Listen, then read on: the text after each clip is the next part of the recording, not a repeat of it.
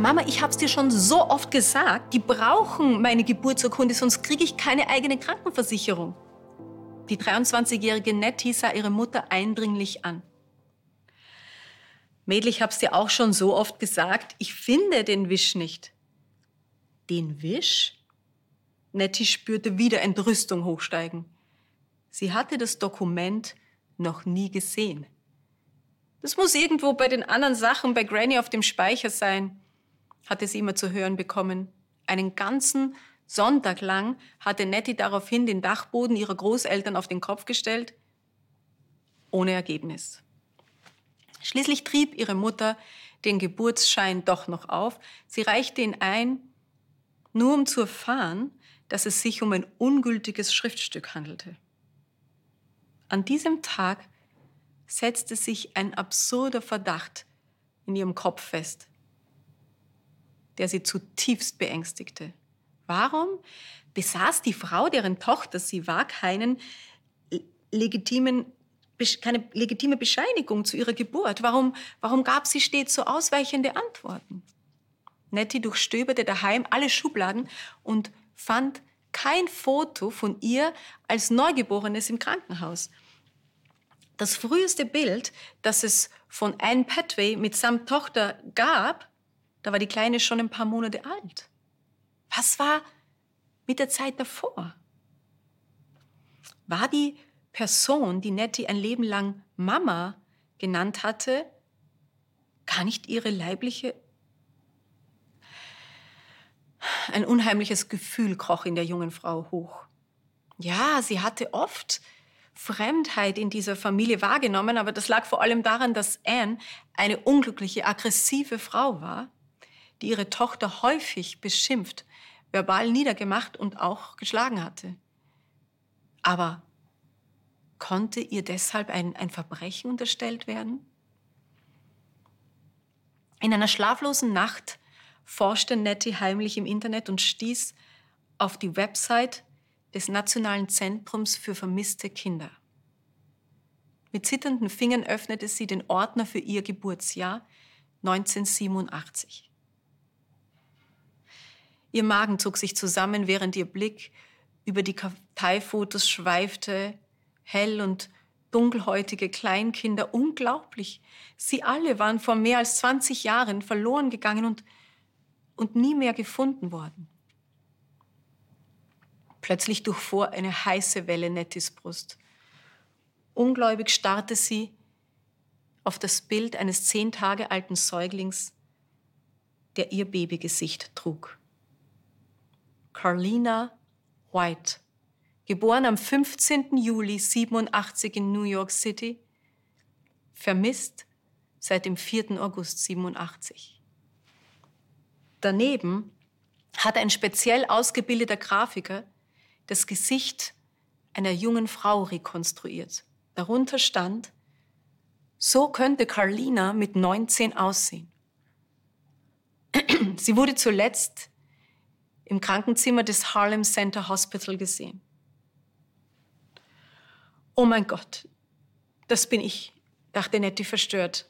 Sie hatte den Schock ihres Lebens konnte es sein, dass ihre bisherige Identität eine Lüge war, dass, dass irgendwo in New York City zwei Menschen existierten, ein Mann und eine Frau, die sie schmerzlichst vermissten.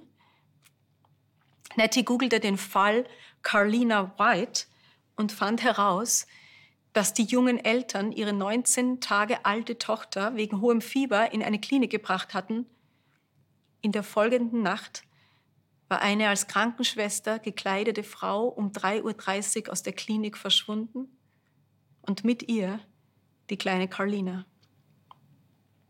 Obwohl man Fahndungsbilder von der Unbekannten hatte, konnte niemand mehr, nie mehr konnte etwas über den Verbleib dieser Frau in Erfahrung gebracht werden. Ein Anruf beim Missing Child Center und ein DNA-Test brachten Nettie schließlich Gewissheit. Sie war Carlina. Sie war das Opfer einer Entführung. Eine Frau hatte nach mehreren Fehlgeburten beschlossen, sich ein Kind zu rauben. Joy und Carl Ihre tatsächlichen Eltern, die immer noch in New York City wohnten, waren vollkommen überwältigt, dass ihre geliebte Tochter nach 23 Jahren doch noch auftauchte und sie in, sie in die Arme schließen durften. Anne Petway wurde verurteilt und Nettie ging in die Kriminalgeschichte ein als die Frau, die ihren eigenen Kidnapping-Fall gelöst hatte. Was für eine wunderliche Geschichte, oder? Wenn ich mir vorstelle, wie das sein muss, das eigene Foto in einem Vermisstenakte zu finden, da stellen sich mir alle Nackenhaare auf. Nichts ist doch von diesem Augenblick an mehr so, wie man es immer annahm. Nicht mal man selbst. Spannenderweise gehen auch viele Menschen durch ein ähnliches Wechselbad der Gefühle, die nie an Gott geglaubt hatten und dann zum ersten Mal seine Existenz erfahren. Philipp zum Beispiel beschreibt ganz, ganz verwandte Stationen auf seinem Weg. Da war zuerst dieses unbestimmte Gefühl, dass mit seinem Dasein etwas nicht geklärt war, nicht stimmte. So viele Fragen bezüglich seiner Identität. Wer sind wir Menschen? Was war am Anfang des Lebens? Philipp sagt, es machte ihm Angst, sich mit der Ungewissheit auseinanderzusetzen, aber trotzdem suchte er.